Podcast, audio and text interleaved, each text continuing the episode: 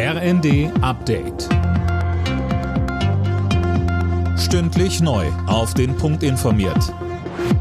Ich bin Daniel Stuckenberg. Guten Tag.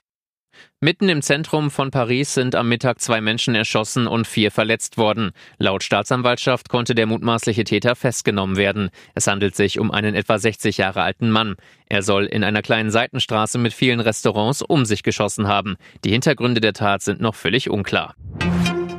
Nachdem beim Bundesnachrichtendienst ein Mitarbeiter enttarnt worden ist, der für Russland spioniert haben soll, ist die Bundesregierung alarmiert. Justizminister Buschmann sieht den Fall aber auch als Erfolg, Anne Brauer. Ja, Buschmann, ja, Buschmann sagt, wenn sich der Verdacht bestätigt, dann ist hier ein wichtiger Schlag gegen russische Spionage gelungen. Der Minister betont aber auch, der Fall zeigt, wie wachsam wir sein müssen.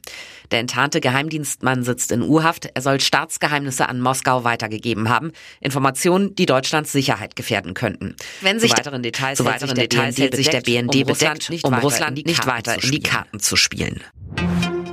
Aus dem Abschlussbericht zur Kapitolerstürmung in den USA geht hervor, Verantwortlich dafür war Ex-Präsident Trump. Schon Anfang der Woche hatte das Gremium empfohlen, ihn dafür anzuklagen. Mehr von Alena Tribold. Wörtlich heißt es in dem über 800 Seiten langen Bericht, die zentrale Ursache war ein Mann, der ehemalige Präsident Donald Trump.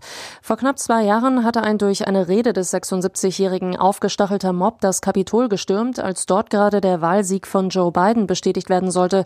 Fünf Menschen kamen dabei ums Leben. Im Bericht ist die Rede von einer ernsthaften Bedrohung, für die Bedrohung für die Demokratie entscheidet das Jetzt entscheidet das Justizministerium, wie es weitergeht.